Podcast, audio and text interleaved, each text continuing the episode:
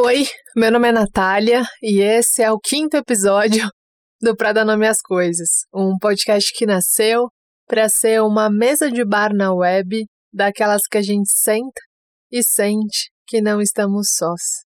Um espaço em que a gente pode ser do nosso tamanho, sem precisar se esticar e nem se espremer. Em que a gente pode trocar experiências, olhar para o lado e ouvir um eu também. é, o episódio de hoje eu falo sobre uma das minhas tentativas acertadas de tentar lidar com um dos, com um dos meus sofrimentos, acho que com uma das minhas dores mais profundas. Na época em que tudo aconteceu, eu tateei alguns caminhos. Alguns deram muito certo e outros deram bem errado. Foram tentativas de tentar surfar na dor, né? Depois de, de quase me afogar nela, de tentar tirar onda. Alguns, algumas tentativas eu tive mais sucesso, em outras eu levei vários caldos. Mas hoje eu compartilho uma delas e espero que faça sentido para vocês também.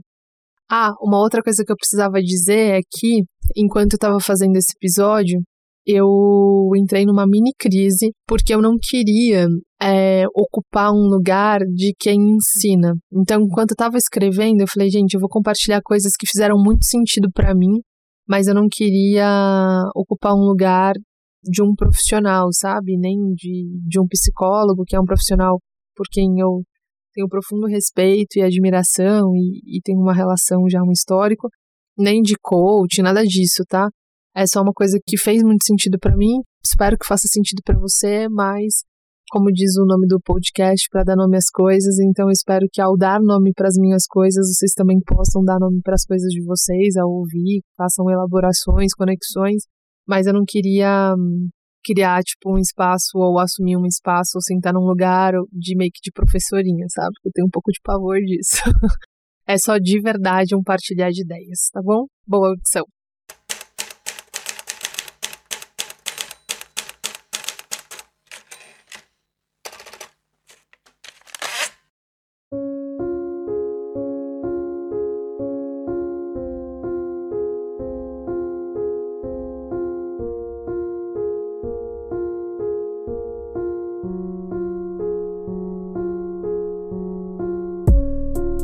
A primeira vez que, que isso aconteceu foi em 2015, no comecinho do ano.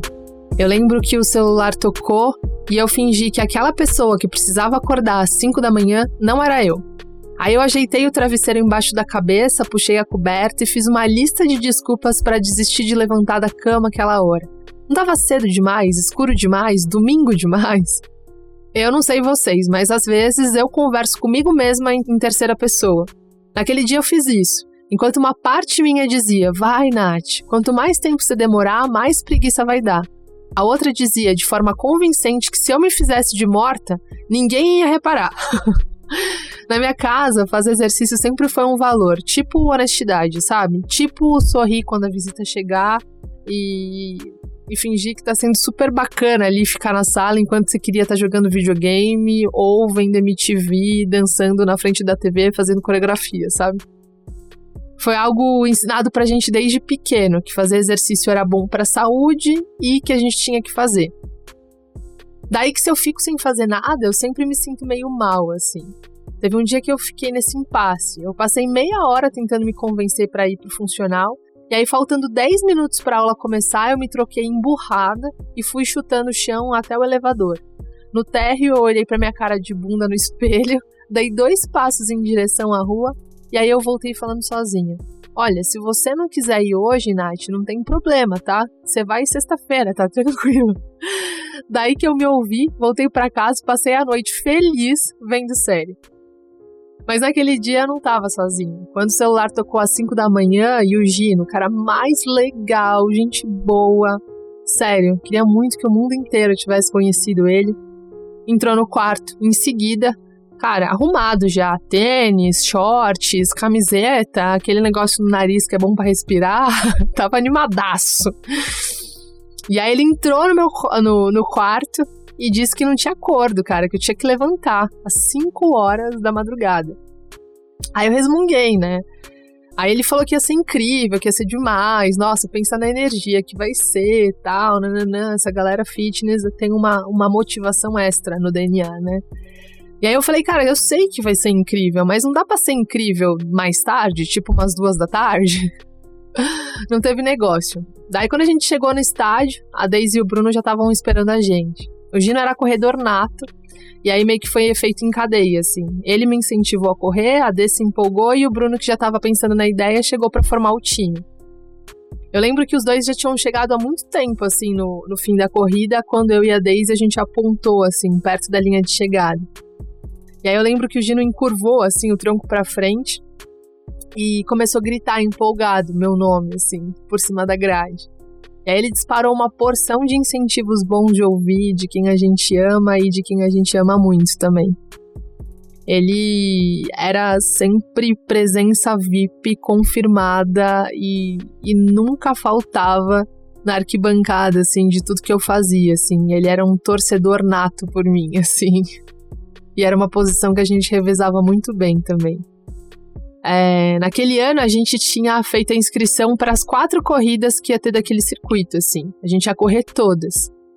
Mas por um motivo inexplicável até hoje, é, de uma forma impensável, inesperada e absolutamente dolorosa, a morte, que é um de repente, né?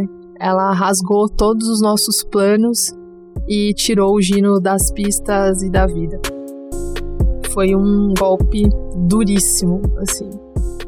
Foi um uma sacanagem, assim, para não dizer outra coisa. É...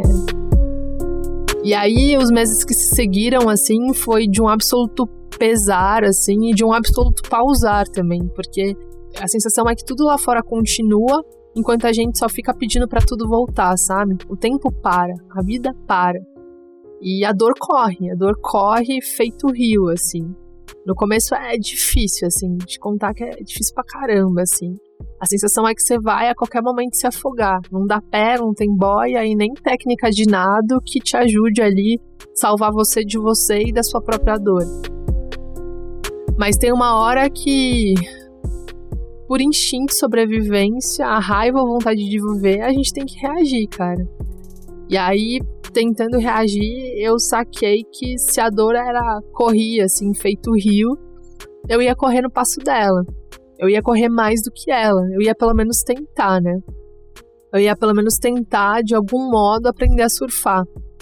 E naquela época eu aprendi muitos jeitos de surfar, assim. Alguns deram muito certo. Em outros eu levei vários caldos, assim, caldos memoráveis, que eu acho que são histórias para outros episódios, assim. Mas um que deu muito certo foi correr, assim. Eu corria como se ao avançar ali no asfalto eu pudesse deixar tudo aquilo para trás, sabe? Tudo aquilo que amarrava demais meu peito, assim. É, depois de um, de um tempo, eu meio que substituía, assim, a dor do coração, do peito, pela dor no músculo, sabe? Então, doía tanto a perna, o joelho, a coluna, que de algum modo eu esquecia aquilo que estava deixando meu peito apertado, assim. E virou um vício. E aí foi por isso que quando a última corrida apareceu assim no calendário daquele ano, eu disse para Daisy, que é minha melhor amiga, uma mulher incrível, que eu queria ir sim, que eu queria correr. E a gente foi. E aí o passo que me faltava, ela, dá, ela dava por mim ali, quando meu coração já começava a cansar ali e pesar pelas lembranças, ela me dava água e a gente correu e a gente conseguiu chegar até o fim, assim. E ali na, na, na linha de chegada, onde meses antes o Gino tava gritando incentivos, eu lembrei que a única coisa que é superior, assim, e que é mais forte que a morte é a vida. É, enquanto eu corria, eu sabia, assim, que eu tava. não tava correndo só por mim, né? Que eu tava correndo por mim e por ele. Que eu tava carregando ele no meu peito, assim.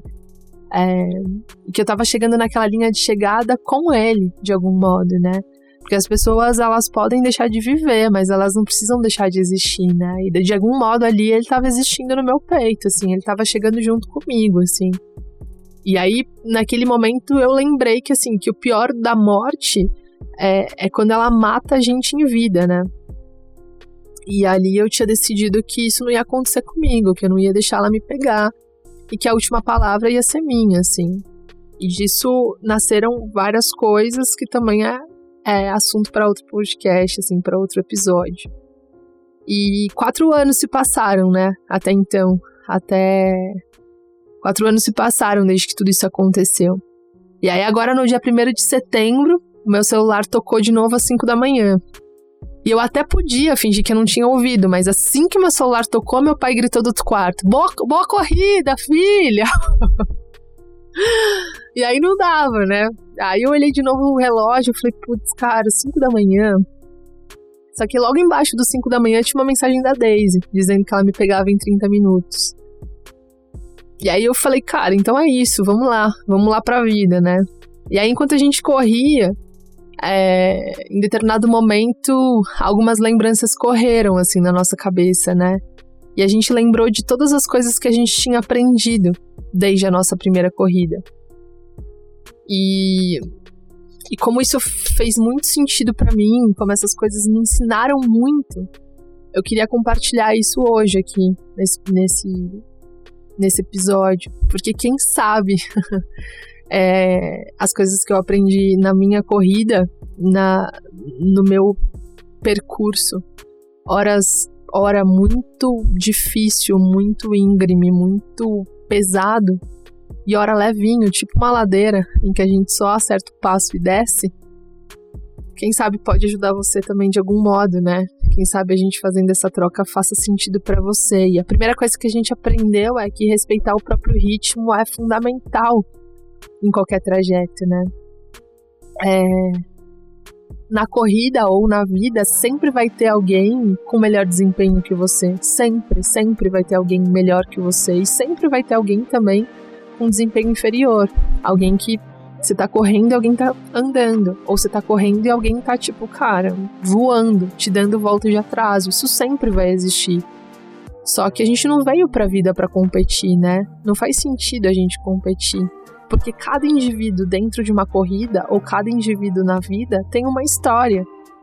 E essa história vai fazer com que teu desempenho seja melhor ou pior. Então, o grande lance é a gente é, se preocupar com o nosso percurso, né? Com a nossa velocidade, com o nosso tempo. É a gente se preocupar em se, em se comparar, se for se comparar, só com a gente mesmo, né? o quanto eu evoluí, ou quanto eu consegui correr, ou quanto eu consegui andar nesses últimos tempos, né? É, e aí respeitar o próprio ritmo é fundamental na vida e na corrida, né? É, e é isso que faz a gente cumprir a prova inteira. Se a gente dispara logo no começo, a possibilidade da gente quebrar lá no meio é muito grande, né? É muito importante a gente se desafiar, mas a gente sempre tem que lembrar aquele velho, velho clichê que faz muito sentido, né? É, o movimento é mais importante do que a velocidade. Então, trotar às vezes é o que você pode fazer e que tá tudo bem, cara. Se é trotar que te deixa em movimento, vai trotando. Se é caminhar que te deixa em movimento, vai caminhando. Né? Se é correr que te deixa em movimento, ótimo, vai correndo mas se preocupa mais, a gente é mais interessante, acho que faz mais sentido pra gente, pelo menos fez mais sentido para mim me preocupar com o meu próprio movimento, sabe? Na corrida tinha gente ali, cara, fazendo em 20 minutos o que eu fiz em duas horas. Mas duas horas era o que eu podia fazer de melhor. Então, fazia sentido eu fazer em duas horas, mas com fazendo movimento contínuo, né? Continuando. Eu e a Daisy, a gente nunca tinha corrido 15 quilômetros, cara. E aí, quando a gente chegou na corrida, a gente fez um acordo com a gente. O nosso acordo é: a gente vai cumprir a prova. A gente não sabia ainda como a gente ia cumprir a prova, a gente só sabia que o nosso acordo era cumprir a prova. E aí, quando a gente estabeleceu o nosso acordo, que era cumprir a prova, a gente eliminou vários outros acordos. Então, o nosso acordo não era subir no pódio, não era ganhar medalha, não era fazer um tempo menor do que a gente já tinha feito. Nosso acordo era só cumprir a prova. E isso é um puta aprendizado pra vida, né? Porque às vezes a gente pega carona na definição de sucesso dos outros. Então, às vezes, para os outros, sucesso é ganhar dinheiro, ou sucesso é ter lindos carros, ou sucesso é ter um apartamento na praia. E às vezes sucesso pra gente, cara, é só deitar no fim do dia no travesseiro e falar, cara, fui honesto com todas as pessoas que passaram pela minha vida. Às vezes sucesso é só fazer um trabalhar com algo que faça seu coração vibrar, mas que não te dê muita grana, porque sucesso para você não é ganhar dinheiro, né? É... E acho que é tanto na corrida quanto na vida, é muito importante a gente fazer os nossos acordos e seguir de acordo com os nossos acordos.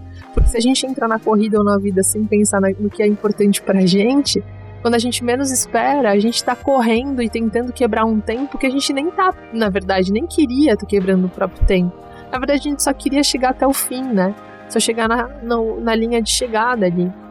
Então, fazer os acordos de acordo com aquilo que é importante pra gente é fundamental nas duas áreas, né?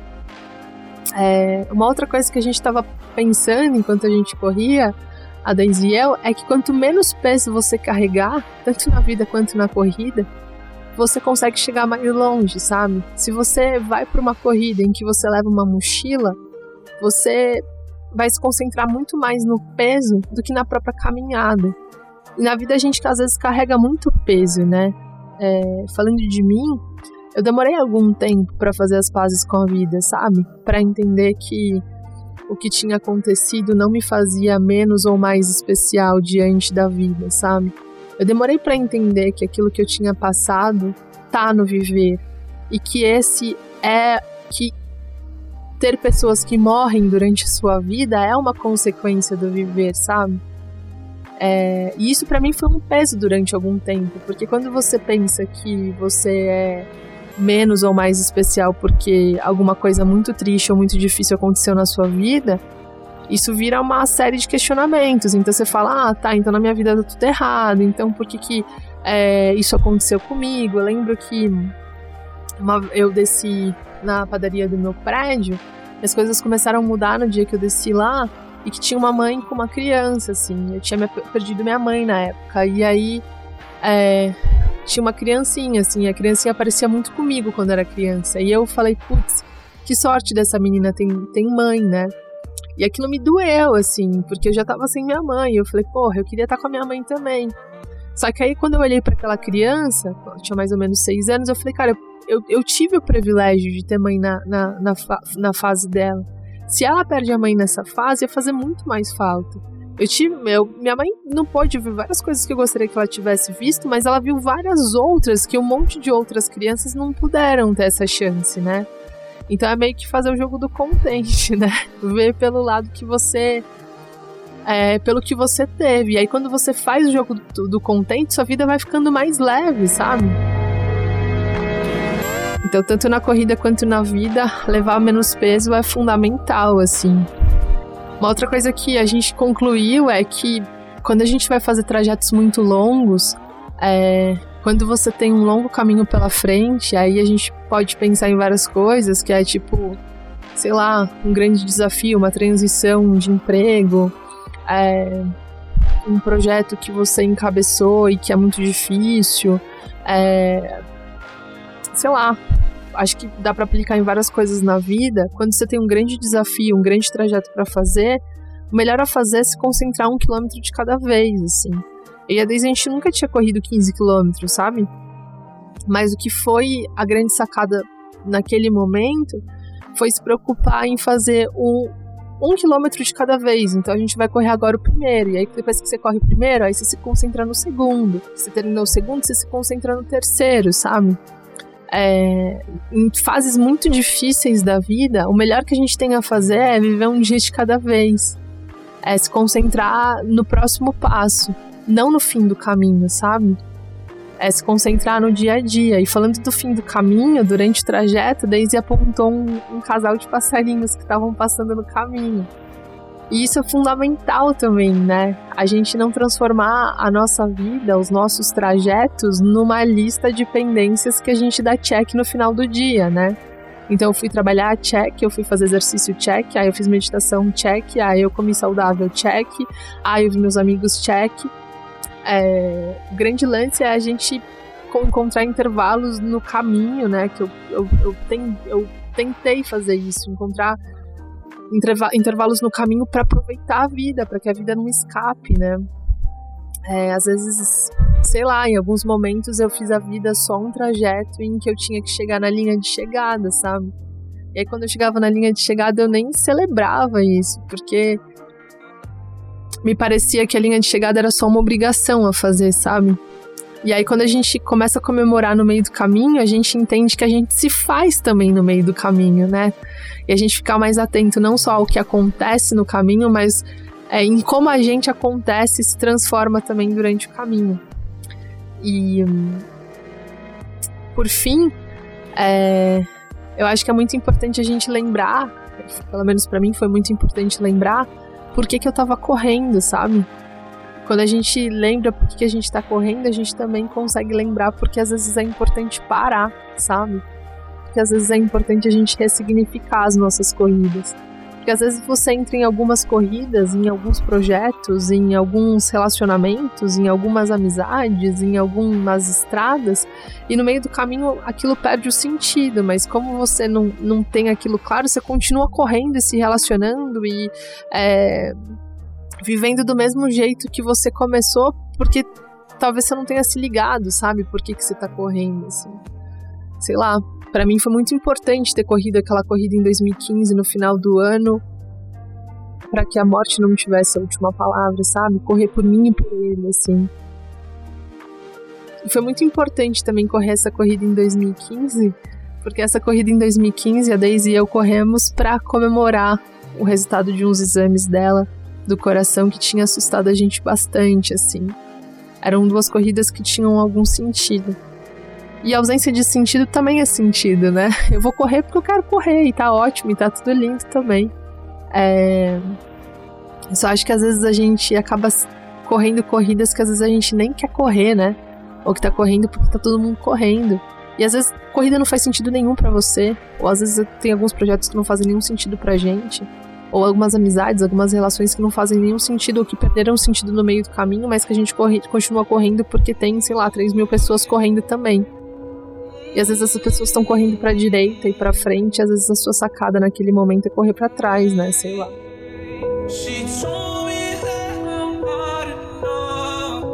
E eu acho que o grande lance é a gente entender por que a gente tá correndo e mais do que isso, se a gente quer correr, né? É, acho que tudo estimula a gente a, a fazer as coisas do mesmo modo, né? A percorrer os mesmos objetivos. É, e às vezes a sua grande sacada e o grande sentido da sua vida é sair da pista de corrida, né? Não entrar na pista de corrida, né?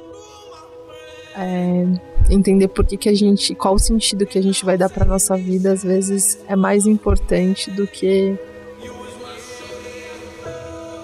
sei lá, do que seguir um sentido que tá todo mundo seguindo, né? E acho que por último é, é reconhecer e celebrar e entender que quem corre as nossas corridas é mais importante do que a própria corrida, saca? Tem alguns trajetos que a gente só consegue fazer porque tem alguém ali segurando a nossa mão, né?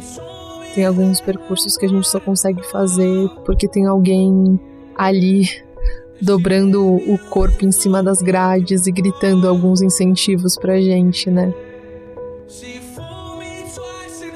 Tem algumas, alguns trajetos que a gente consegue fazer só porque aquele trajeto tem significado pra gente, porque já teve significado pra uma outra pessoa também, né? E, e reconhecer as pessoas que correm com a gente e que vibram com a gente e que estão na arquibancada torcendo pela gente, às vezes é, é, é mais importante do que a própria corrida, né? no final de 2015, eu corri para recomeçar a vida. E agora em 2019, eu corri porque eu entendi que a vida não é só celebração e nem só dureza. Eu corri porque a vida me assusta às vezes, mas me encanta em tantas outras. E eu corri porque eu sei quem corre junto comigo.